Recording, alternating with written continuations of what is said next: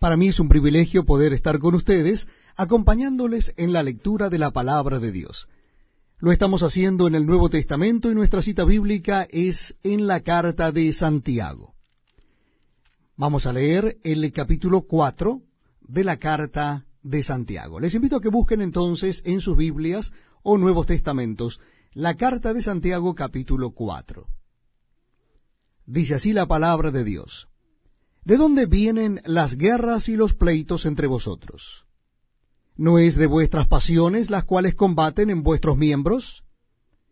Codiciáis y no tenéis, matáis y ardéis de envidia, y no podéis alcanzar, combatís y lucháis, pero no tenéis lo que deseáis porque no pedís.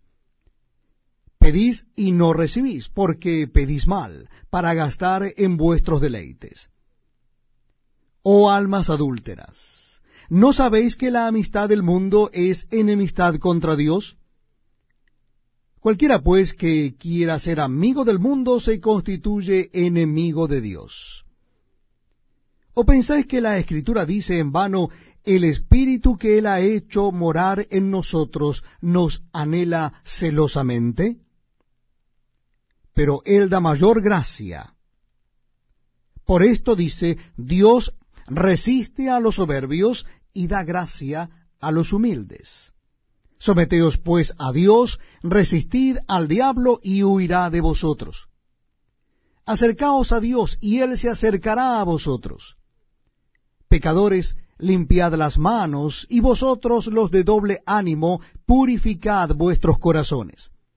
Afligíos y lamentad y llorad. Vuestra risa se convertirá en lloro y vuestro gozo en tristeza humillaos delante del Señor, y Él os exaltará.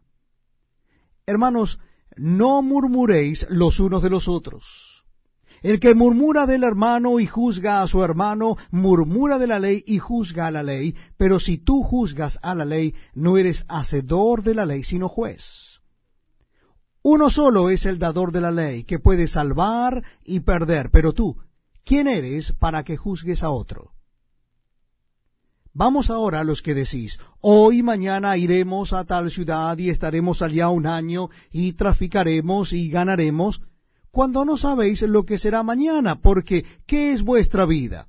Ciertamente es neblina que se aparece por un poco de tiempo y luego se desvanece.